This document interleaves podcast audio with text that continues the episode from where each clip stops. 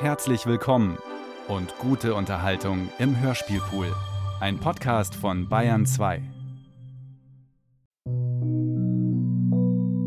A rabbi and a priest go into a bar. A junkie in the parking lot steals their car. He speeds off, hits a patch of ice, and loses control. The car bursts into flames when it hits the light pole. The gates of the unquiet garden of the soul. Well, the way it starts, it sounds like a joke. But they say for days you could watch the smoke rising up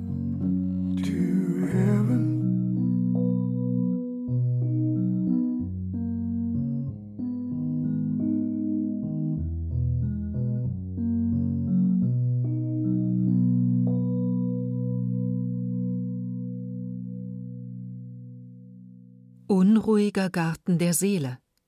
Kommentare von Alexander Kluge.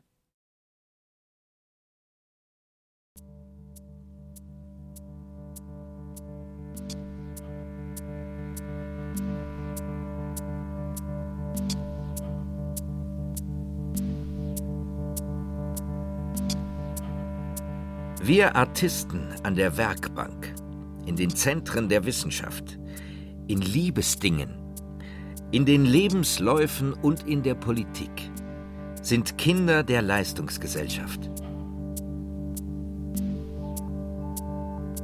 Nicht für ein Erbe, nicht vom Acker, nicht für Raubzüge mit dem Schwert leben wir, sondern wir bündeln die eigenen Kräfte. Wir sind Bauleute unserer Zukunft.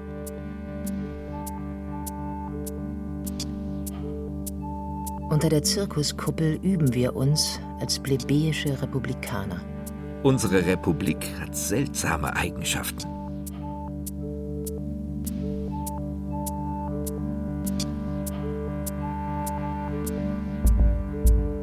Dass ein Lebenslauf ein Text ist, daran habe ich keinen Zweifel. Es ist aber kein Text, der bereit liegt, in Worten festgehalten werden kann. Man müsste ihn umständlich rekonstruieren. Und dann wäre er zu lang für einen Kommentar. Das Format der Kommentare verlangt kurze, feststehende Texte, Texte von Geltung, die den nachhaltigen Anbau von Ergänzungen, Notizen, Fortsetzungen, Fragmenten und Übersichten gestatten. Im Allgemeinen ist der Kommentar lang, der Text knapp. Ein Leben, gespiegelt von Erinnerungen und von Daten, enthält aber bereits dadurch langwierige Texte, dass beim Nacherzählen die Illusionen, Seitenwege, das, was unbeobachtet blieb, der Kürzung und dem Erzählfluss entgegenwirken. Alle Zuhörer würden davonlaufen, finge einer an, gründlich sein Leben zu erzählen. Abbildung. Eingang zur Unterwelt. Abbildung. Karte des Königreichs der Liebe. Rechts oben. Abgrund der Verzweiflung.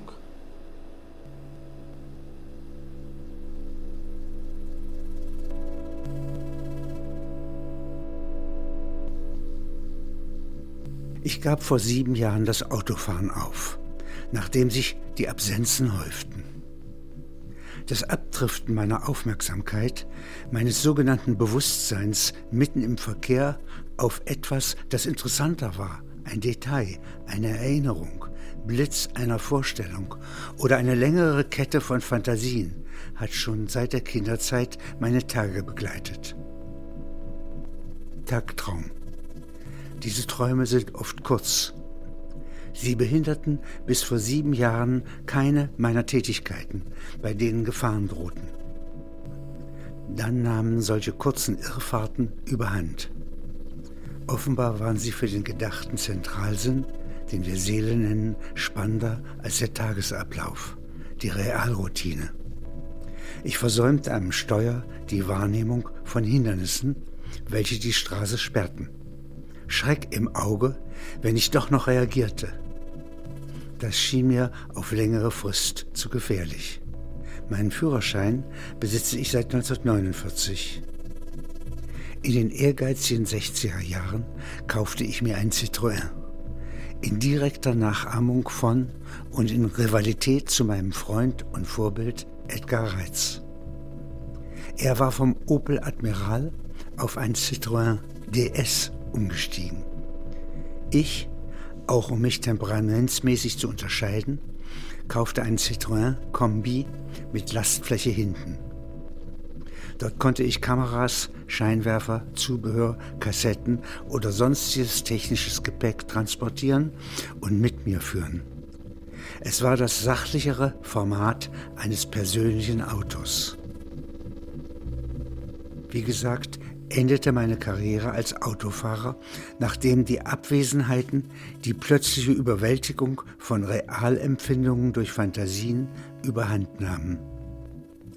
Tatsächlich war die Idee des Autofahrens, was die Innenausstattung meiner Person betrifft, bereits ein Phantasma.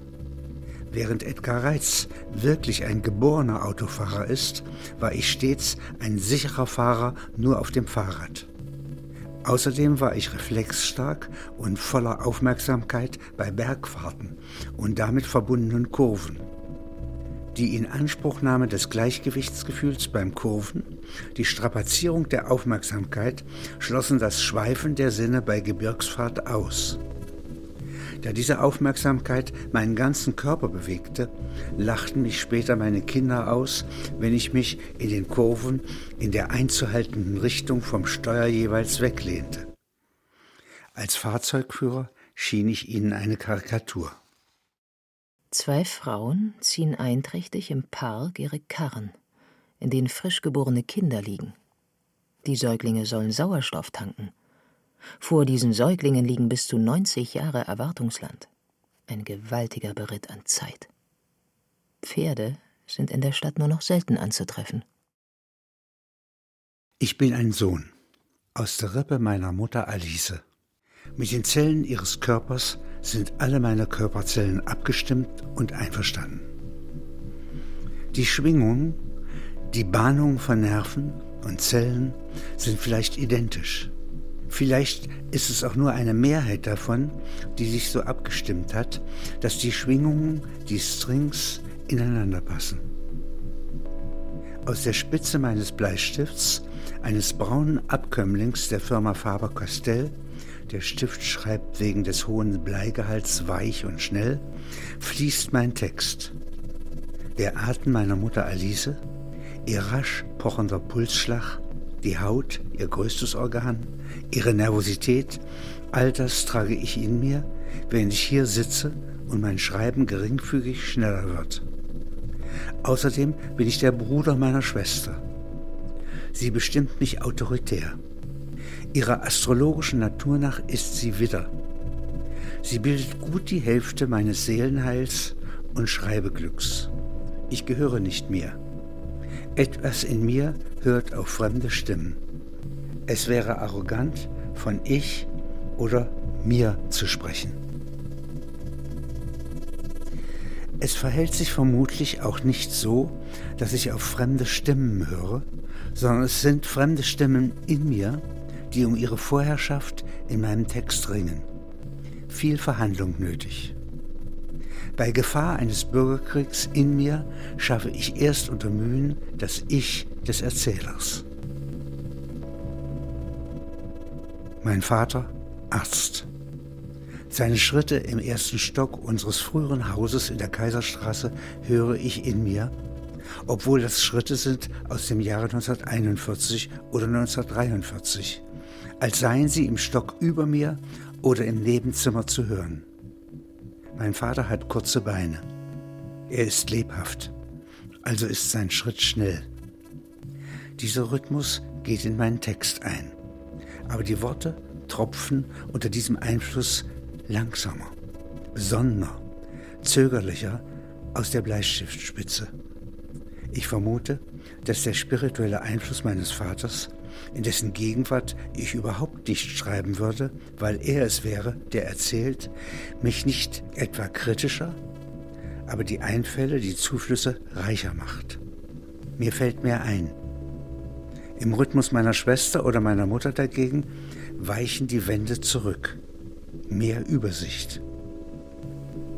Die Schritte meines Vaters bewegen sich zwischen seiner Arztpraxis, also den Räumen, die zur Straßenseite zeigen und für den Publikumsverkehr offen sind, und der Toilette, dem Schlaf- und dem Ankleidezimmer der Eltern, die zum Harzgebirge hin liegen, Orte der Intimität.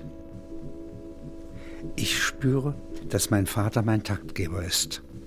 Seine ärztliche Praxis das Zentrum.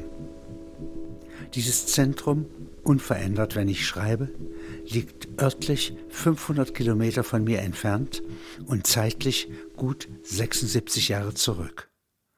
Das ist Gegenwart. Im Badezimmer war der Boden nass. Die Füße auf der nassen Fläche das Zeichen der Kinder, die eben noch in dieser Nässe patschten. Fußabdrücke schon verschwommen.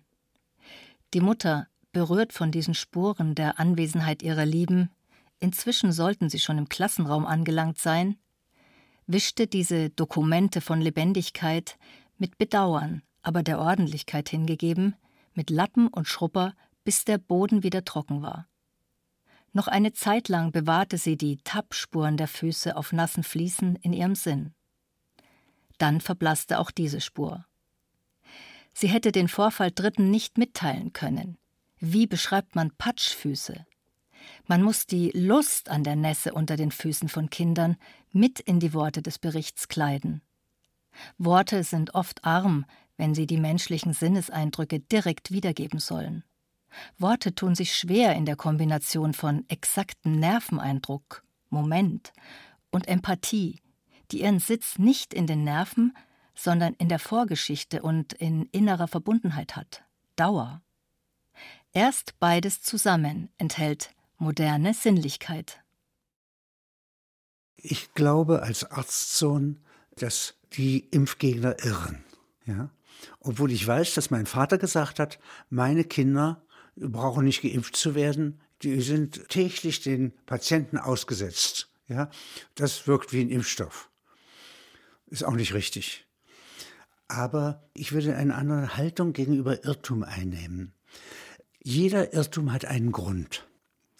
Wenn wir diesen emotionalen und den Erfahrungsgrund der Irrtümer, also das notwendig falsche Bewusstsein, studieren, stoßen wir auf einen Erfahrungsschatz, der größer ist als alle richtigen Aussagen der Welt, die gedruckt sind. Abbildung. Mein Vater. Arzt und Liebhaber von Zirkusbesuchen. Abbildung. Umkehrung des Zeitpfeils. Mittwoch, 7. August 2013, Elmau, Tagebuch. Nach heftigen Gewittern gestern Abend, Blitze über die ganze Wettersteinkette hinweg, heute kühl. Hirn und Körper brauchen das. Jürgen Habermas ist aus Athen zurück. Die Umschlagpunkte der Zivilisation, vor allem die beiden Achsenzeiten 3000 vor Christus und 500 vor Christus, interessieren ihn.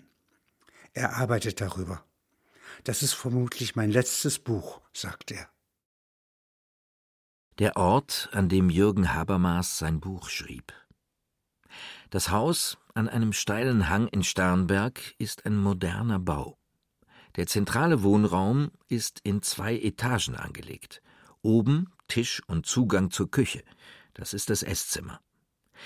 In der gleichen Raumeinheit unten, wie einer Arena, der Platz für den Empfang von Gästen und für die Debatte mit Gästen. An der rechten Seite dieser zentralen Wohneinheit führen Treppen zum Arbeitszimmer von Jürgen Habermas.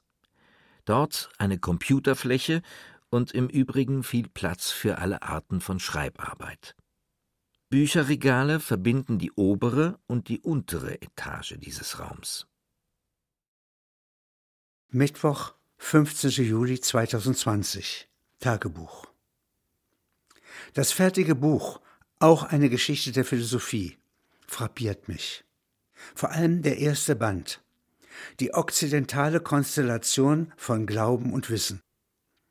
Die Arbeit am Buch hat Jürgen Habermas mehr als sieben Jahre seines Lebens gekostet. Das Buch erzählt nicht in Form von Geschichten und enthält keine Bilder. Das Projekt enthält eine Anspannung aller Kräfte dieses Autors, die mich mit dieser Anstrengung gar nicht befasst, neu belebt. Eine Lebendigkeit belebt die andere. Zu Seite 666 folgende des ersten Bandes des Buches von Jürgen Habermas. Das Format der Kommentare und die Schule der Kommentatoren entsteht im Zusammenhang der Gründung der Universität Bologna, einer der frühesten Universitäten Europas. Die Kommentatoren sind die Nachfolger der sogenannten Glossatoren.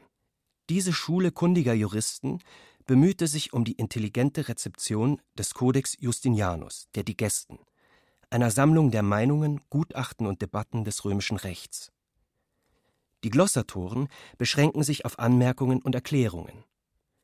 Den Kommentatoren geht es um die Herstellung eines neuen Zusammenhangs. Justinian hatte einer Kommission und einem Juristen, dem er vertraute, den kaiserlichen Auftrag erteilt, die wichtigsten Gutachten zum Zivilrecht mitsamt Debatten, Begründungen und Notizen in einer zentralen Sammlung zu kodifizieren. Ein römischer Kaiser hatte seit Augustus drei Möglichkeiten, seine herausragende Leistung zu beweisen. Durch Straßenbau, durch Verhinderung von Bürgerkrieg und durch das Erteilen von Rechtsgutachten. Die Summe der bis 533 nach Christus aus Einzelfällen entstandenen juristischen Erfahrungen erhielt Gesetzeskraft durch kaiserliche Autorität. Diese die Gästen sind Verschlusssache, ein Kanon, ein Schiff voller Wissen. Justinian verbot weiteres Kommentieren. Die Kommentatoren des 12. Jahrhunderts in Bologna und dann in Paris und anderswo verflüssigen die überlieferte Rechtsmasse. Kommentare verjüngen starres Recht. Zugleich versuchen die Kommentatoren, das im Kodex abstrakt gewordene Recht an die herrschende Praxis heranzuführen und auf das Gewohnheitsrecht der Kommunen, der Gerichte, der Handelsströme und des praktischen Rechtsverkehrs anzuwenden. Die Rechtsgründe beginnen untereinander zu sprechen. Daraus ergeben sich die Kommentare zum Zivilrecht. Das kanonische Recht wetteifert. Das Format der Kommentare greift auf die Theologie über. In der jüdischen theologischen Überlieferung waren Kommentare ohnehin stets ein relevantes Format. Am Ende der Entwicklung ist die Wissenschaft durch die Autorität ihrer Kommentare mächtig genug, auf den Konzilien, zum Beispiel in Konstanz, über die Einsetzung und Absetzung von Päpsten zu entscheiden. Nie wieder hatte die Wissenschaft einen höheren Rang als in der Glanzzeit der Kommentatoren. Der tatsächliche Einfluss der Wissenschaft mag im 20. Jahrhundert höher sein. Ihr Rang ist es nicht. Die Wissenschaft der Atomphysik kann Metropolen vernichten. Die Autorisation zum Bombenabwurf kann nicht die Wissenschaft erteilen.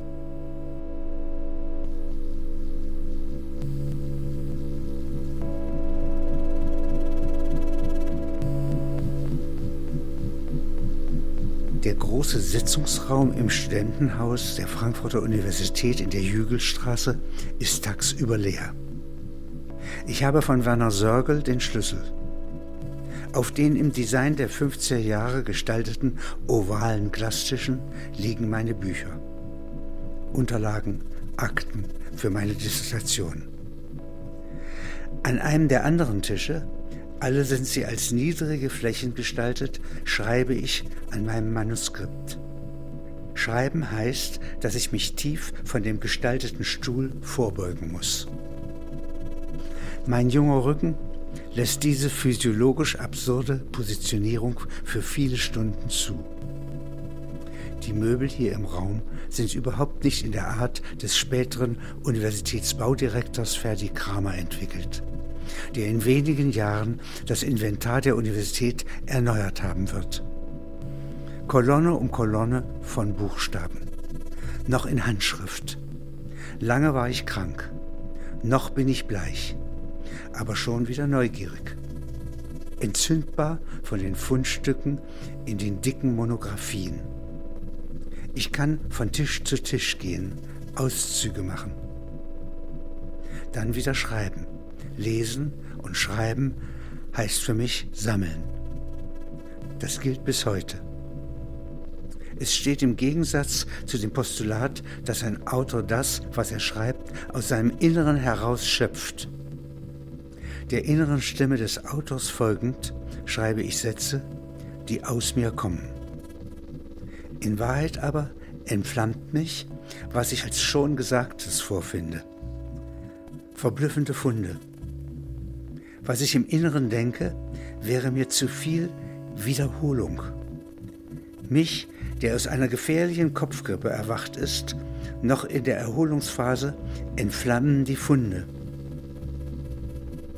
Wir leben nicht in der ersten Natur, der Natur der Äcker, der Jahreszeiten, der geordneten Jahrzehnte, nicht in der Sphäre des durch das schon Gesagte bereits Erfassten.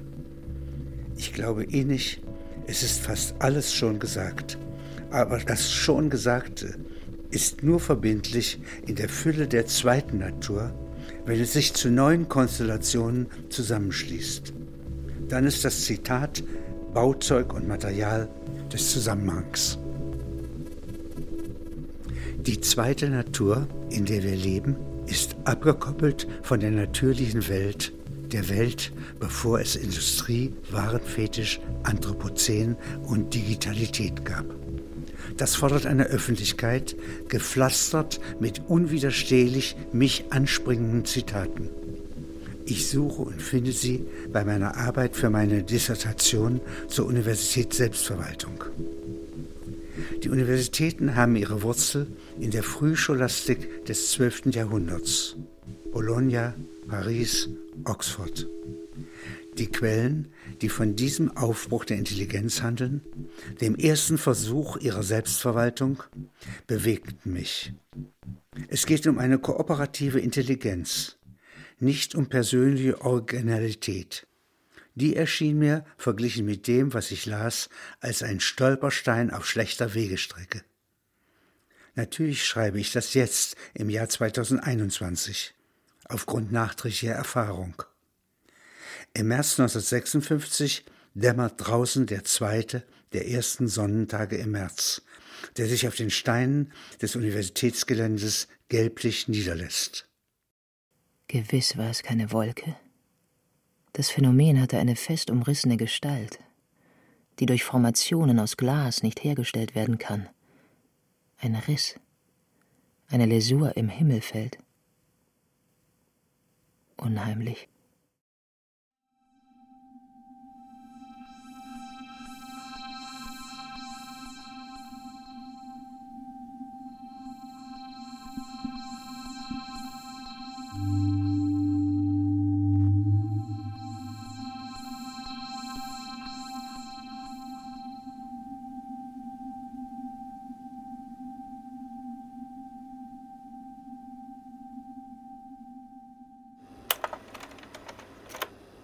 Abbildung.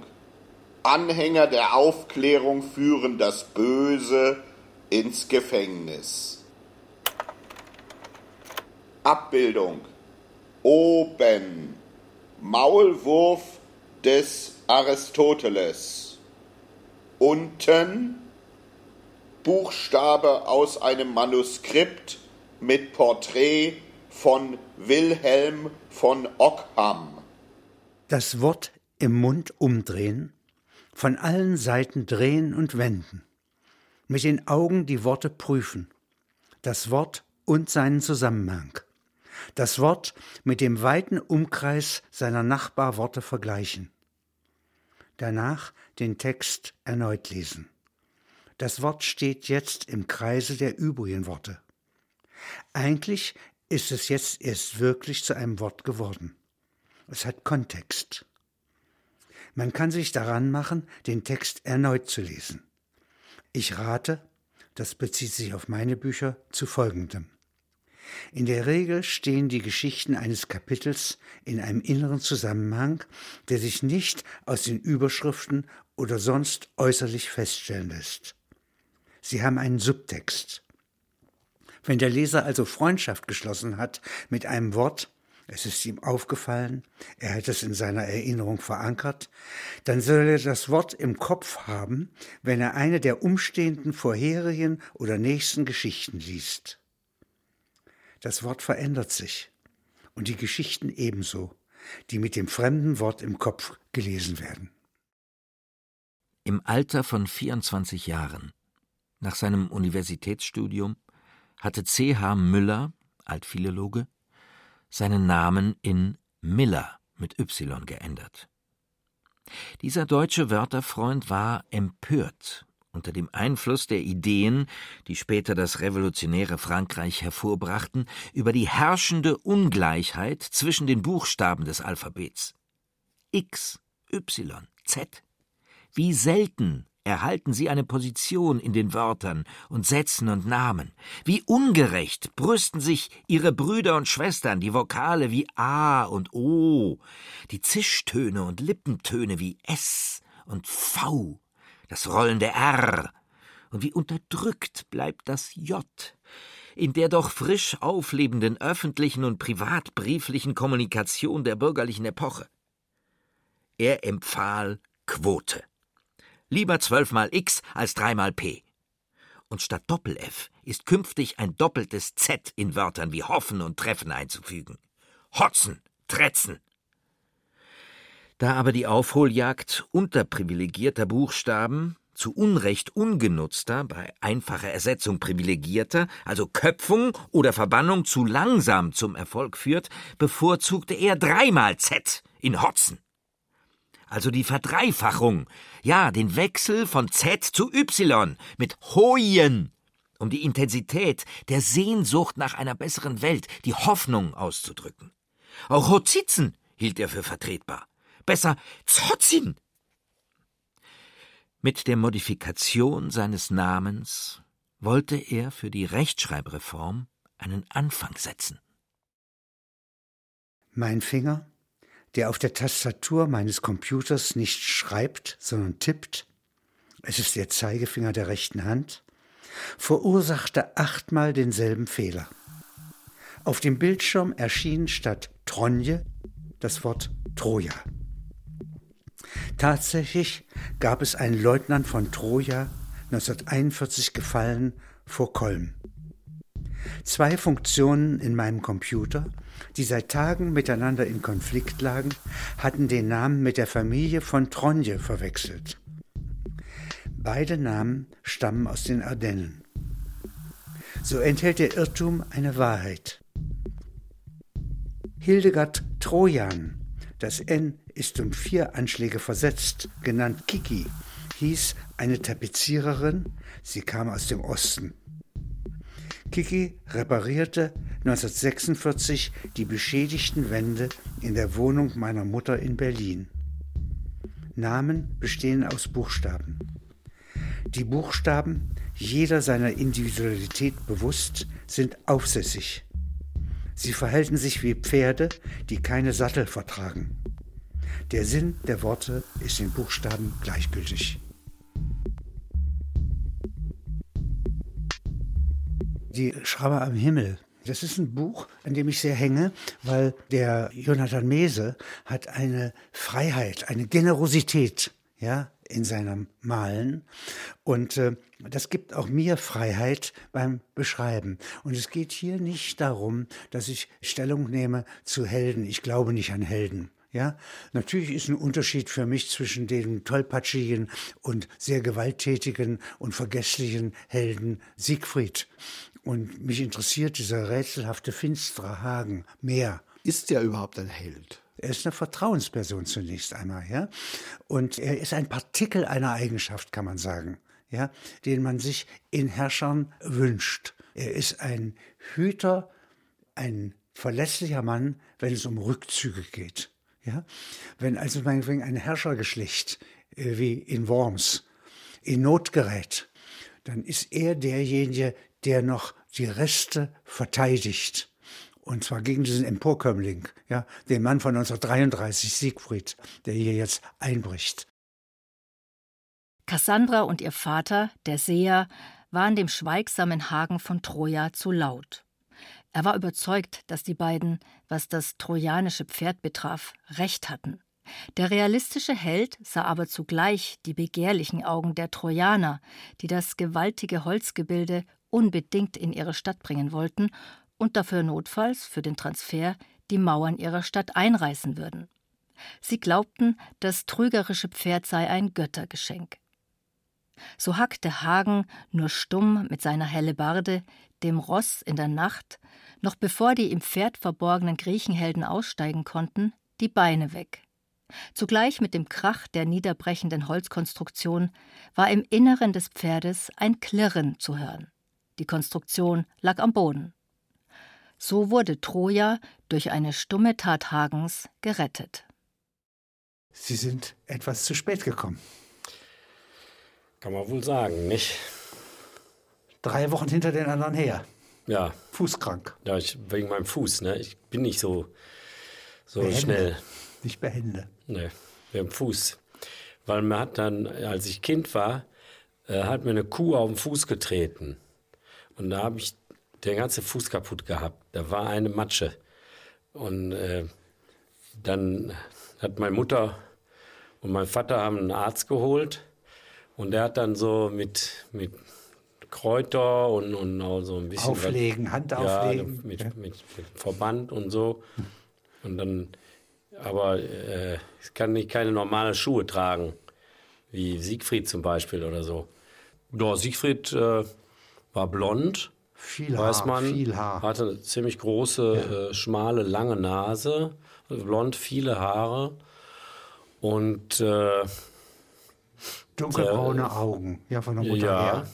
Ja. Und äh, sein Freund, der hatte dunkle Haare und blaue Augen. Also fast schwarze Haare, blaue Augen. Hm. Passten also der gut Roy. zusammen. Ja? Ja. Nicht? Ja. Nicht. Aber hielt sich eben nicht, weil im Wald ermordet wurde. Ja. Und da ging ja ein Raunen Mhm. äh, durch das ganze Volk. Ja. Wurde eigentlich Wieso? dem Hagen nicht verziehen, Wieso ja, dass er nicht? Siegfried umgebracht hat. Ah, wieso nicht? Geschah ihm recht. Ich, ich kann mich nicht so erinnern. Ich bin ja da auch, Auch mal zu wieder spät zu gekommen. spät gekommen. Zu spät gekommen, ja. Das ist eben, das ist so Pech, ne? wenn du so Mhm. ein Fußleiden hast. Ne?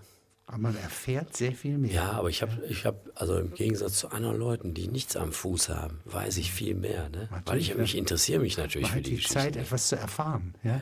Die alle vorne sind ja überrascht durch die Taten. ne? Ja? Und seitdem ich Engel bin, habe ich noch mehr Möglichkeiten. Über Kunst in der Stadt Troja ist nicht viel bekannt. Viel aber gibt es zu berichten über die Kunst der Hagen von Troja. Insgesamt sieben Typen, die oft miteinander verwechselt werden. Nur Hagen von Troja der 22. galt als der tapferste der Tapferen. Die Kunst bestand darin, sich über fremde Helden lustig zu machen. Große Kunst ist erblich. Der verinnerlichte Witz der Familie Hagen zeigte sich, als Siegfried aus den Ardennen bei Hofe erstmals auftrat. Der Riese Hagen, dessen schwarzes Auge blitzte, sah sofort, dass dieser fremde Heldentyp ein Versager war. Witz, also Durchblick, ist Kunst. Hagen war bei den Mannen beliebt. Je trouve pas tolérance ta frère. Et j'entends rentre télévision se plaire à la télévision. C'est pas tous les jours, euh, elle rentre le jeune maintenant le brade. Je ne tolérance pas très que le gérard très illuminé, je ne. Qu'une terre le brasa, elle est chantant le jeune. Mais je ne rejoindrai le. Mais je le marseille de Ranape. Putain, ce large. Ein Ulrich von Hagen flog in einem Fieseler Storch mit acht Kilo Sprengstoff, verteilt auf drei Aktentaschen, dem Führer auf dessen Frontbesuchen zwei Wochen lang hinterher. Der zu dieser Zeit wegen der Krise in Stalingrad übernervöse Hitler wechselte den Ort stets rascher, als der Attentäter folgen konnte. Was nützten dem die Passierscheine? Was half ihm, dass er den Fieseler Storch, ein klappriges, genügsames Aufklärungsflugzeug, immer wieder auftanken und so seine Verfolgung fortsetzen konnte? Von Hagen handelte aus keinem politischen Grund, sondern seinem besten Freund, dem Marquis von Troja, zuliebe. Reicht Freundschaft als Motiv für den Tyrannensturz nicht aus? Oft ging von Hagen der Gedanke durch den Kopf, wenn das der Führer wüsste. Ähnlich oft schoss es diesem Ulrich durch den Kopf, dass Hitler vom Attentatsplan der Freunde längst wusste. Wie hätte er sonst so zielsicher stets entweichen können? Sein Ahnungsvermögen war sprichwörtlich. Hätte der Führer, wenn von Hagen ihn endlich doch erreicht hätte, die Sprengladungen in den Aktentaschen wären auf einem Abort in fünf Minuten scharf gemacht, sich zu ihm umgedreht und gesagt, gewährt mir die Bitte, ich sei in eurem Bunde der Dritte. Wie hätte von Hagen dann mit seinen drei Aktentaschen dagestanden? Hätte er den Attentatsversuch unverrichteter Dinge abgebrochen und dem Führer die Hand geschüttelt? Wie aber hätte er dann dem Marquis, seinem Freund, davon berichtet, zerrissen im Herzen, wie er war? Also ich könnte so viel erzählen, auch von dem Drachen. Ich habe einen Drachen ja gesehen, wo der Siegfried ja mit gekämpft hat. Ne? Der hat den ja ausgestopft. Besiegt, ne? ja, also, ja, ja, ausgestopft. Da, da, war man nicht bei, da durfte man nicht bei sein. Nein, bei dem, bei, bei da war ich ja sowieso wieder zu spät. Ja. Aber ich habe den Drachen gesehen nachher. Äh, der war eine Zeit lang in der Jugendherberge äh, in Worms. Worms ausgestellt, unten ja. in der Empfangshalle ne? ja. für die Jugendlichen. Ne? Schon gefährlich, also schon auch erschreckend. Ja, aber ich, ja, aber ich muss sagen, die damaligen, also aus der Zeit, die Drachen, ne? ja, die waren aber nicht so groß, wie man gedacht hat. Die waren ziemlich klein. Ach. Der war höchstens viereinhalb Meter lang. Das ist äh, mit Schwanz. Und gefährlich durch die Giftdämpfe. Ja? Nee, durch die Aggressivität auch. Ne? Ja. Also das kommt nicht auf die Größe an bei Drachen. Nee. Also auf die Aggressivität. Es gibt Drachen, die sind überhaupt nicht aggressiv. Nee. Die sind ganz äh, handsam. Lieb, ne? ja. Liebe Drachen. Ja, ja. Fridolin von Hagen ist Legationsrat der Bundesrepublik. Unter dem Außenminister Heiko Maas erlitt er einen Karriereknick. Zu Anfang war er dessen Redenschreiber. Er war aber, wie viele von Hagen, ein Widerspruchsteufel. Es sei abwegig, wenn der deutsche Außenminister in Namibia die Schuld der Bundesrepublik an den Taten des Kaiserreichs gegenüber den Hereros und den Namas, aufrührerischen Stämmen in Deutsch-Südwestafrika, anerkenne. Das wäre nur vertretbar, wenn die Bundesrepublik die einstigen deutschen Kolonien zurückerhielte. Es sei auch naiv anzunehmen, mit einem Europaket von bis zu zwei Milliarden Euro, verteilt auf 30 Jahre, eine solche zugestandene Schuld zu tilgen. Die Häuptlinge der Stämme würden das Abkommen mit der Zentralregierung in Namibia nicht anerkennen. Die Summe sei unzureichend. Die historische Schuld, nehme man die Toten ernst, sei durch Geld auch nicht abzuwaschen. Die Widerborstigkeit von Hagens führte dazu, dass er in die Planungsabteilung des Auswärtigen Amtes versetzt wurde, wo er, weit entfernt vom Minister, sich frei äußern konnte. Da er auch hier sich in Polemik erging, alle aktuellen Aktionen dahingehend kommentierte, wie sie sich im Jahre 2042 ausgewirkt haben werden. Dadurch kam er zu einer Reihe für den Gegenwartsverstand nicht plausibler Resultate, wurde er versetzt in eine zweitrangige Position in die Botschaft in Neu-Delhi. Dort gelangte der Erbe finsterer skeptischer Emotionalität erst richtig in Aktion. Er machte sich zum Anwalt der Nachkommen der indischen Legion. Im Zweiten Weltkrieg hatten Kämpfer der indischen Freiheitsbewegung auf Seiten der Achsenmächte gekämpft. Von Hagen besaß eine Briefmarkensammlung mit wertvollen Fehldrucken, die von der Feldpost dieser Kampftruppe ausgegeben worden waren. In der Krise von 1945 waren die indischen Kämpfer, verstreut vom Deutschen Reich, ihrem Untergang preisgegeben worden. Eine kleine gepanzerte Truppe hatte sich in langen Nächten durch die Fronten der Roten Armee hindurchgewühlt und war über Persien bis Indien gelangt, dort zunächst verschollen. Jetzt aber waren Nachkommen ermittelt und Ansprüche auf Entschädigung an die Bundesrepublik gestellt worden. Im Gegensatz zu seiner Skepsis im Fall Namibia war Fridolin von Hagen dieser Sache gründlich nachgegangen. Tatsächlich waren die indischen Kämpfer der indischen Legion niemals aus dem Dienst für das Deutsche Reich entlassen worden. Von Hagen bejahte, in Abstimmung mit Rechtsgutachtern an deutschen Universitäten, die Rechtsnachfolge des Reichs im Fall der Ansprüche der Enkel und Urenkel der indischen Deutschlandkämpfer nachdrücklich. Es besteht die Gefahr, dass dieser unberechenbare Problemmacher von Delhi auf einen Außenposten in der Südsee versetzt wird, wo er, so glaubt man, weniger Ärger machen kann als in der Hauptstadt Indiens. Ich finde ja die Schramme zu meiner großen Überraschung das lustigste Buch ja. von Ihnen, das ich kenne. Und es ist ja nicht so, dass Troja die Hauptrolle spielt dabei, ja, sondern dass plötzlich der Hagen von Tronje 1500 Jahre älter ist, ja, und mehr erlebt hat und noch Hektors Tod eigentlich missbilligt hat, ja. Das katapultiert die Nachfolger von ihm.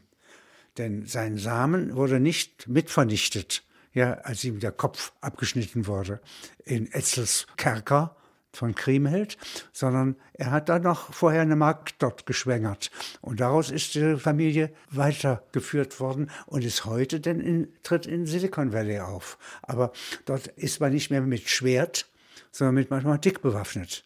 Ja, und an sich sind das wieder die neuen Götter dort, ja, die gewissermaßen Vorhänge auf und zuziehen. Ja. Sie halten sich dafür.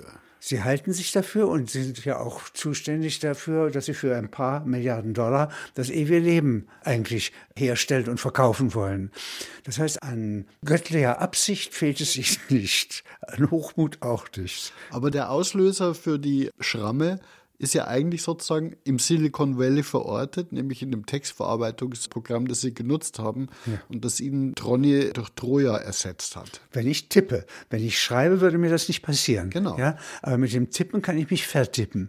Ja, und da kann ich sehr schnell in einen anderen Zustand geraten und im Grunde also mit einer Vorgeschichte bis Troja, das ist schon anständig. Und wie er das beschreibt, nachdem Achill diesen Hektor den Gegenhelden, den Vorkämpfer der Trojaner, umgebracht hat, lässt er es nicht dabei. Er schleift ihn bis zur Verstümmelung um die Stadt. Ja, ja, ja und dann wirft er sie, Patroklos. Ja, und dann wirft er ihn zu den Hunden unter seinen Tisch und hält Tafel. Ja, und da Zeuge zu sein, das gefällt mir eben maßlos. Ja, mit den Augen des Hagen.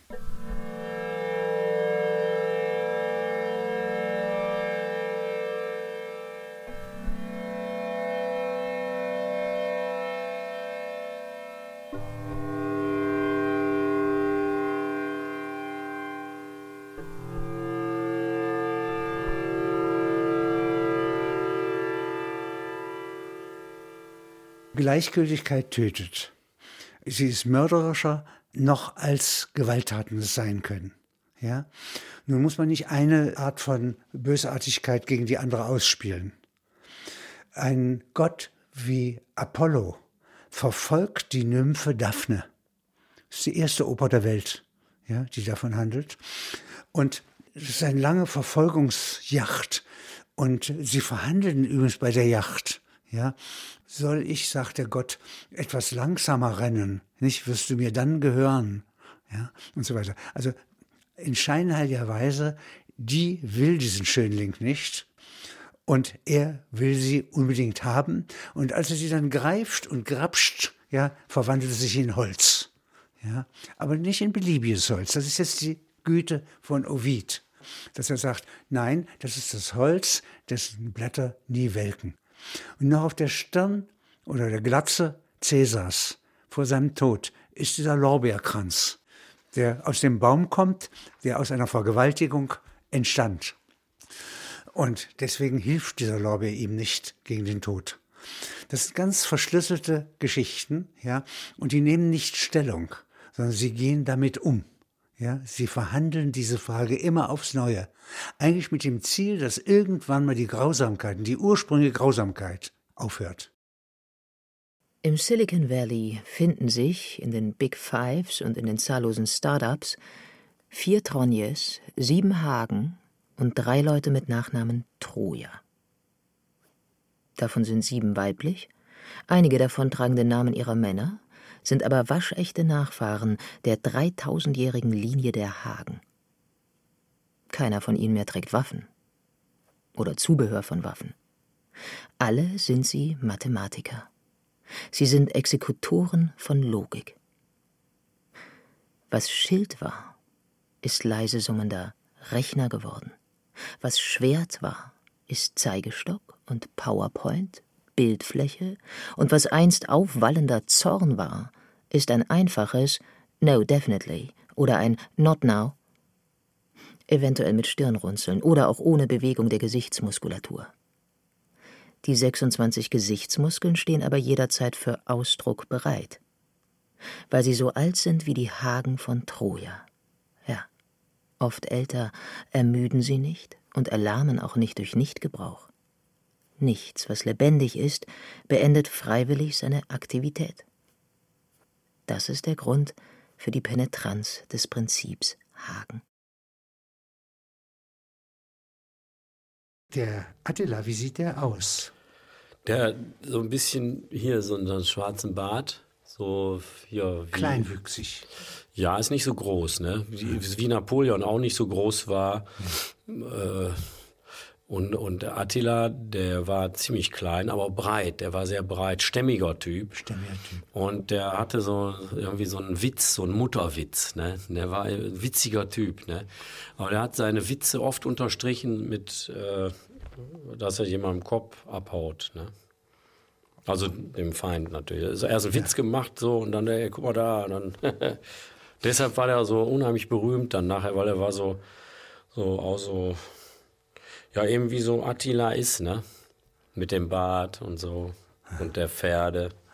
Ne, Pferde. Ist er gestorben? Der, ja. Der ist gestorben, ja. Ja, ja, war eine sehr junge Frau. Ja. ja äh, Mhm. Und äh, sozusagen in der Hochzeitsnacht. Mhm. Ja, plötzlich tot. Und sie wird noch beschuldigt. Ja, ja, ja, der, der, die konnte da überhaupt nichts für. Gar nichts ne? für, ich kannte die ja auch. Sehr schreckt, ja. Ich habe die mal kennengelernt bei einer Party hier von Roland. Ja.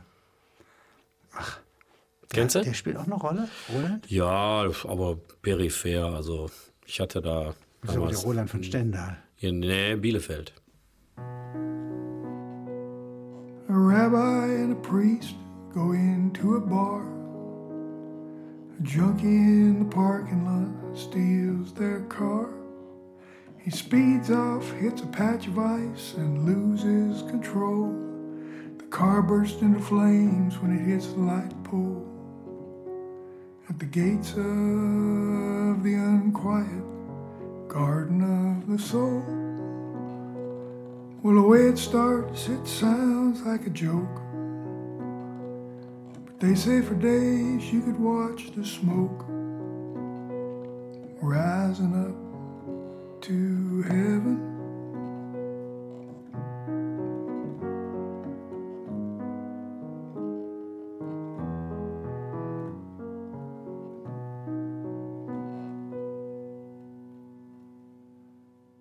Sehr geehrte Damen und Herren, ein Kommentar ist wie ein Brunnen. Es gibt tiefe Brunnen, die weit unten an ihrem Boden durch Tunnel mit anderen Brunnen verknüpft sind. In den Wüsten der Sahara, so beschreibt es Fernand Braudel, legen solche unterirdischen Wasseradern gewaltige Strecken zurück und verbinden Oasen. Braudel vergleicht sie mit den Flüssen des Unbewussten in uns Menschen. In den Wüsten des Ichs, sagt er, in der organisierten Gleichgültigkeit der Objektivität, dem Einerlei des Egos, sind solche Wasser die Adern der Lebendigkeit. Brunnen sind aber auch die Verben, die aktive Stoßkraft der Tätigkeitsworte. Auch sie tunneln. Bis zu sieben Metern unter den Worten, die an der Oberfläche ihren Weg zurücklegen, fließen mit Macht und mit Einfluss die Subtexte.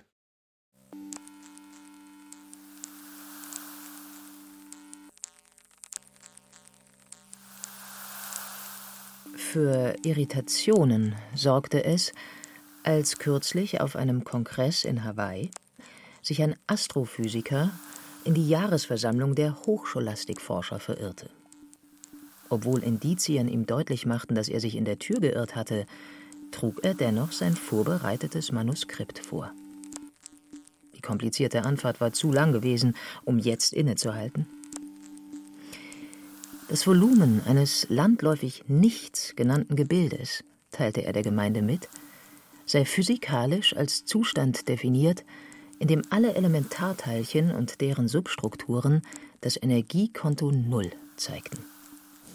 Gerade dieser Zustand sei aber im Kosmos, von den Anfängen bis zur Plancklänge hin, auszuschließen.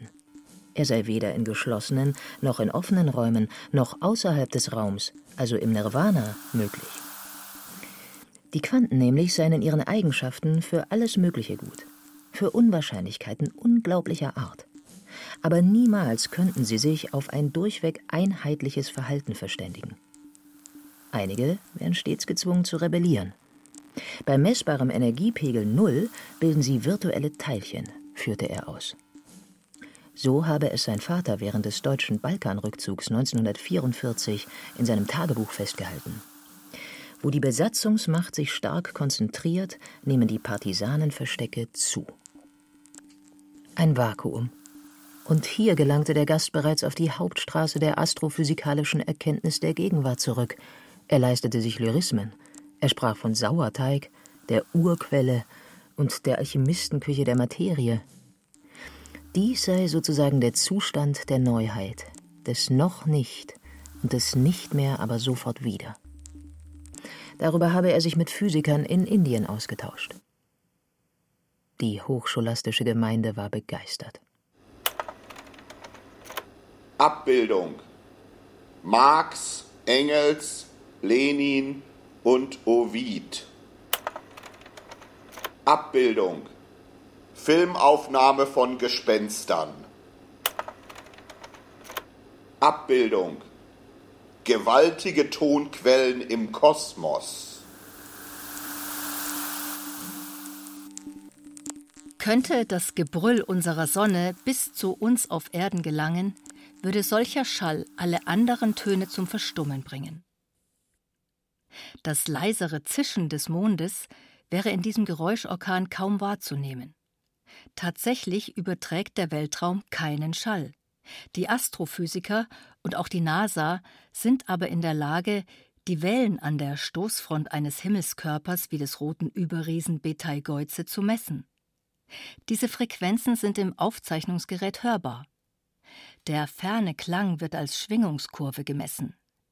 Diese gibt wieder, wie eine sehr schnelle, stark gealterte Megasonne beim Vorwärtsstürmen den vor ihr liegenden Raum und vermutlich auch Stücke der Zeit zerreißt und dabei ein wildes Klangchaos entfacht, das mit nichts zu tun hat, was wir in unserem Leben kennen oder was ein Ohr, ohne beschädigt zu werden, erträgt. In den Abspielgeräten der NASA wird diese Schwingung transponiert in ein Zirpen, abwechselnd ein Knistern, ein Geraschel, anheimelnd wie die Geräusche in einem stillgelegten Bergwerk im Harz, in dem es von der Decke tropft. Gegenüber dem Menschenohr ein zuvorkommendes, höfliches Wunder aus Ferne und technischer Übersetzungsarbeit.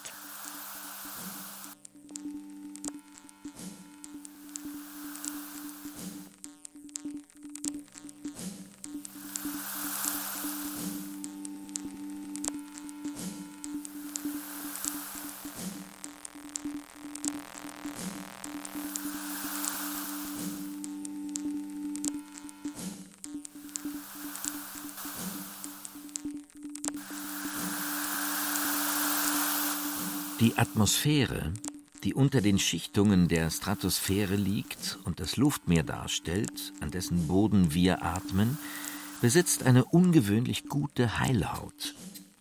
Zerschneiden Explosionen, Blitze, metallische Militärmaschinen die Luft, füllt sich das gerissene Loch in Sekundenschnelle mit zufließender Nachbaratmosphäre. Es entstehen keine Risse oder Schrammen aus Gründen der Physik. Eher würde sich in einem Ozean ein Tunnel bilden, als dass die Luft zerreißt und der Riss sich nicht sofort wieder schließt. Eventuell verhält es sich aber anders mit der Metaphysik. Es wird berichtet, dass im Augenblick, als der Gottessohn stirbt, der Vorhang im Tempel zerreißt. Von einer Zerreißung des Himmels ist nicht die Rede. Kann ein Gott eine metaphysische Gewalt, die die Meere zu Trichtern aufrührt, die alles verschlingen, ja, das Rote Meer in zwei Teile zu teilen vermag, das Luftmeer nicht zerreißen? In einem solchen Riss kann kein Leben atmen. Bisher ist keine solche endgültig bleibende Schramme des Himmels bekannt. Es wäre aber Leichtsinn, nicht mit ihrer Möglichkeit zu rechnen. Nicht auf Metaphysik, sondern auf Empathie beruht eine Schramme am Himmel, die von Menschen beobachtet und von solchen Beobachtern verlässlich der Nachwelt übermittelt wird. Man weiß nicht, ob ein solcher Riss seine Wahrheit eher aus den Luftmeeren oder vielmehr aus den Seelenmeeren der Menschen bezieht. Beides ist miteinander verschränkt. Es geht um den subjektiven Faktor. So hat es der Alt-68er Helmut Solon Schwitzke, der mit Sloterdijk in Puna war, näher erforscht. Es gibt Gewalttaten, die mehr als 70.000 Seelen zugleich erschüttern. Sie bewirken Risse im Weltwetter und somit in den Luftmassen des Himmels, also Schrammen, von denen einige nur sehr langsam und einige vielleicht nie sich schließen. Hier liegt die Grenze der Heilhaut unserer sauerstoffträchtigen Mutter Erde. Während es relativ einfach ist, Fernrohre auf die Sterne, die großen Gebilde weit über uns zu richten, ist es schwieriger, die Auswirkungen unserer irdischen Taten auf die uns umgebende Natur, also auf das, was in den Wolken oder über den Wolken geschieht, als Erfahrung einzusammeln. Es erschließt sich ja weder dem Mikroskop noch dem Teleskop, auch nicht dem Gewohnheitsblick. Etwas, was mir teuer ist, wird erstochen oder sonst vernichtet, und das führt, wenn es millionenfach zum gleichen Zeitpunkt stattfindet, in den Meeren der Seele zu einer Stockung, einer Nirvana-Stelle. Ihr entspricht der Riss oder die Schramme am Himmel, die wir selbst nicht sehen, weil wir nicht selbst erschüttert sind. Und weil wir nicht in einem Millionenleib leben, der die millionenfache Erregung hervorbringt, die dennoch auch ohne unsere Einfühlung existiert.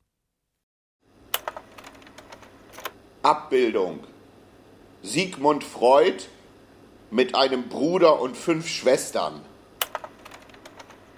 Abbildung Zeichnung von Sigmund Freud. Abbildung So werde ich als Toter aussehen.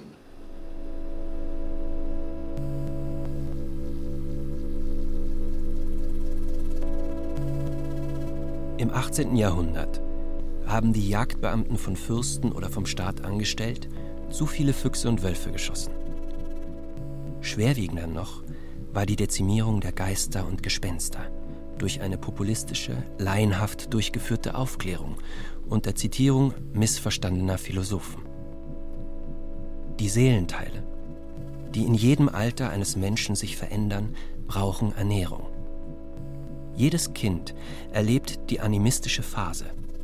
Dieser Phase mit ihrer eigenen Unheimlichkeit und Heimlichkeit folgt die Phase der Versuche, jene Gespensterwelt zu beherrschen, in der alle Gebüsche, alle Dinge ihr Eigenleben haben. Das ist die Phase der Magie. Aus beiden Phasen entstehen Geisteskräfte. Ein Unterfluss, ein Tiefenwasser, in dem noch lange nach Verstummen der animistischen und magischen Seelenteile Gespenster und Geister leben keine Ratio, keine Intelligenz der Gefühle, ohne solche elementare Versorgung. Das Unbewiesene, selbst das Unheimliche, ist lebensnotwendig für das Gemüt und die Selbstvergewisserung. Für dieses Versorgungssystem arbeitet eine sich neuerdings rasch erweiternde Firma, ein Start-up aus dem Bayerischen Wald an der Grenze zu Böhmen, Freischützland. Bezahlt von diesem Unternehmen und in seinem Auftrag werden Gespenster in Japan eingefangen, wo sie hinter jedem Hügel sitzen, auch in erdbebengefährdeten Hochbauten in Ritzen zwischen den Stockwerken. Auch gibt es sie in Fahrstuhlschächten von Wolkenkratzern, jeweils dort, wo die Fahrstühle gerade nicht fahren. Diese Gespenster gilt es nach Europa zu holen, behauptet das Start-up-Unternehmen, und hier auszuwildern, wenn es je ein generöses, sein selbstbewusstes europäisches Gemeinwesen geben soll. Von einer gemeinnützigen Organisation in Europa, welche die Rückführung kolonialisierter Tiere in ihre Heimatorte betrieb, nachdem das Halten und Zeigen solcher Wildtiere in den Zirkussen verboten worden war, wurde eine dressierte Löwin im Nachfolgestaat der ehemals deutschen Kolonie Togo ausgewildert, in einem bequem ausgepolsterten Käfig unter tierärztlicher Aufsicht dorthin geschafft. Ausgewildert wurde diese Rückkehrerin durch ein Expertenteam beobachtet. Es zeigte sich, dass das Tier durch die für das Tier unverständliche Ortsveränderung nichts von seiner Dressur vergessen hatte. Die Löwin gesellte sich nicht zu den Löwinnen, die bei Touristen bettelten. Das gehörte nicht zu ihrem Dressurprogramm. Oft vollführte sie Sprünge, sobald ein Baumbestand sie an einen der Reifen erinnerte, die zu durchspringen sie geschult war. Sie zeigte offen ihre Trauer, wenn auf solche Künste keine Belohnung erfolgte. Nicht jetzt und nicht später. Einer Kolonne fremder Löwinnen, die in der Gegend, in der die Zirkuslöwin ausgesetzt war, umherstreifte, schloss sie sich nicht an. Wer war sie? War sie ein Wildtier? War sie Afrikanerin oder Europäerin? War sie durch Zirkus zivilisiert? schwankte sie zwischen zwei Identitäten, von denen die eine für den Aufenthalt in den Steppen und Waldgeländen im Nordosten Togos, aus dem ihre Vorfahren nachweislich stammten, den geringsten Teil ihres Charakters bildeten. Sie verhielt sich wie eine Fremde. Sie führte sich bizarr auf. Den Touristen, die sie mit Ferngläsern beobachteten, gefiel das. Das Expertenteam war irritiert. Was ist jetzt Emanzipation? Das fragte die Reporterin des Büros von NDR, WDR und SZ, die den Fall porträtierte. Was bedeutet Auswilderung für ein Lebewesen, das seiner Dressur, die es herausforderte und dann belohnte, noch immer vertraute, ja, ihr nachtrauerte? Lange nämlich sah man durch das Fernglas die Löwin, die noch jung war, nachdenklich irgendwie passiv unter den Bäumen stehen. Zögerlich nach langen Hungertagen begab sie sich auf Jagd. Sie wollte nicht wild sein. Die Reporterin in ihrem Jeep, das präzise Fernglas vor ihren Augen, voll beobachtender Geduld, ging professionell vor. Sie glaubte zu beobachten, dass die ausgewilderte Löwin wartete. Sie erwartete von ihrer Umwelt eine Aufgabe etwas, das Belohnung verdiente. Möglicherweise, so schlussfolgerte die Reporterin, kam in Betracht, dass die Löwin ihre Leistung auch ohne Belohnung hätte vorführen können. Wo aber wäre in Steppe oder Urwald ein Publikum gewesen? Eine kurze, billigende, bestätigende Handbewegung des Dompteurs. Wo war das in der Wildnis der ersten Natur zu ergattern? Die Löwin, so drückte es die Reporterin aus Bergisch Gladbach aus, war ruhmsüchtig. Schon deutete sie einen Busch als Feuerrad, das sie durchsprang. Die Nachricht von der eigentlich fehlgeschlagenen Emanzipation des Tiers, vermutlich kann man auch Kunstwerke, die wie Lebewesen sind, nicht einfach nur rückführen, war nichts, was in der SZ gedruckt oder im NDR oder WDR wiedergegeben werden konnte. Die Reporterin hatte bei der Abrechnung ihrer angewachsenen Reisespesen Probleme. Sie hatte länger beobachtet, als es für die unattraktive Reportage nötig erschien. Wenn Sie zum Beispiel den Zirkus verbieten, weil die Tiere alle repatriiert werden müssen nach Afrika, ja, dann haben Sie ein Stück Fantasiewelt, Verbindung zur Welt abgeschnitten und sozusagen die Welt etwas provinzieller gemacht, ja, weil sie eine plebejische Öffentlichkeit beschneiden, ja, wenn sie wollen, aus anständigsten Gründen, die ich auch billige. Sie müssten den Zirkus dann durch etwas anderes ersetzen und das wäre nicht bloß der Zoo und die Ausstellung der Tiere. Ich bin im Urteilen, ja, sehr zaghaft und vorsichtig. Ich habe ganz feste Standpunkte. Ja? Und die Authentizität von Tieren, den Respekt vor Tieren habe ich von Grund auf in mir. Ja? Und dennoch würde ich sagen, deswegen muss man nicht den Zirkus äh, beseitigen. Und das ist jetzt auch sozusagen gemessen an dem Ukraine-Krise oder der Pandemie und so weiter, also ein vollkommen sekundäres Thema. Aber für die Öffentlichkeit brauchen sie lustvollen Ausdruck, Fantasietätigkeit. Sie müssen neben der Wirklichkeit eine Wirklichkeit zulassen. Ich will es mal als Beispiel sagen. Im Theater wird ja die Desdemona nicht wirklich umgebracht. Sie gucken aber mit Andacht Verdis und Shakespeares Stück an, ja, in der Othello diese Frau im dritten Akt wirkt. Und irgendwas in ihrer Seele sagt, das muss ich gesehen haben, ja. Ich bin kein Mörder, aber ich habe die Freiheit, das anzusehen, weil auf dem Theater die Desdemona nicht umgebracht wird und weil Probehandeln auf dem Theater besser ist als Handeln in der Wirklichkeit. Ja, ich kann aber nicht ausschließen, dass eine Mehrheit von Menschen im Lauf von 400 Jahren in Opern immer wieder diese Grausamkeiten sieht und dass ich auch den Tod von Jesus Christus in der Kirche immer wieder neu angucke. Ja, obwohl ich mir noch wegwünsche. Wenn das so ist, dann haben Sie die Chance zu sagen, ich mache jetzt eine Version, und Rossini hat das gemacht, bei der das Klopfen der Magd, die vom Lande kommt. Und Othello geht an die Tür, schnauzt sie an. Sie vom Lande schnauzt entgegen. Ja? Und jetzt machen die eine Viertelstunde Wortgefecht. Und jetzt ist er nicht mehr in der Lage, seinen Zorn noch einmal anzuwenden, seine Wut. Ja? Sie ist irgendwie verbraucht. Und er kann nicht würgen. Und jetzt gibt es ein fine, von Rossini komponiert. Und das ist schöner komponiert als ein ursprüngliches blutiges Ende. Jetzt hätte ich etwas Wirksames gemacht, das gewissermaßen, also mir wiederum unter der Voraussetzung, dass ich Shakespeares Stück kenne, ja, hier auf dem Theater einen anderen Ausgang beschert. Vielleicht nutzt das was. Während die Frage, ob ich einen weißen Sänger schwarz schminken darf, vollkommen daneben liegt. Ja? Das ist Probehandeln auf dem Theater, ja. Beseitigung der Theaterfreiheit, wenn Sie so wollen. Ja, wenn ich das in dieser Weise moralisiere, denn ich werde ja keine einzige Ungerechtigkeit in Afrika verbessern, ja. Ich glaube, dass ich an dieser Stelle einem Geheimnis des Imperialismus auf die Spur gekommen bin. Anknüpfend an eine Zeile im Tagebuch von Rosa Luxemburg aus dem Jahre 1917. Die Zeile lautet: Negativer Imperialismus fürchterlicher als der positive. Erst Raub, dann wegwerfen. Letzteres lässt das Gelände verödet zurück. Nichts ist schlimmer als ein Imperialist, der verzichtet. Im Midrasch ist überliefert, dass 2000 Jahre vor Erschaffung von Himmel und Erde, immer gerechnet in Gotteszeit, also in einem Zeitraum von mehr als 14,7 Milliarden Jahren kosmischer Zeit, Gott sieben Dinge erschaffen hat. Die Tora, den Thron, das Paradies, die Hölle, den himmlischen Tempel, den Namen des Messias. Und die Stimme?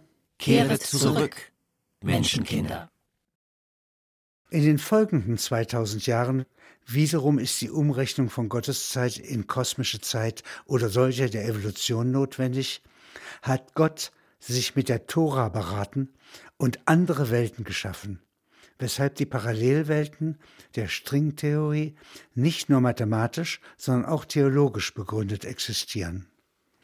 Außerdem hat er mit den Buchstaben des Alphabets gestritten. Welche der Buchstaben wird die Schöpfung bewirken? Danach erst Schöpfung und Anfang der Welt.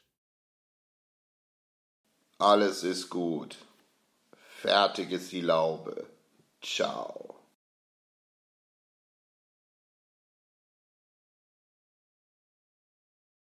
Unruhiger Garten der Seele. Kommentare von Alexander Kluge.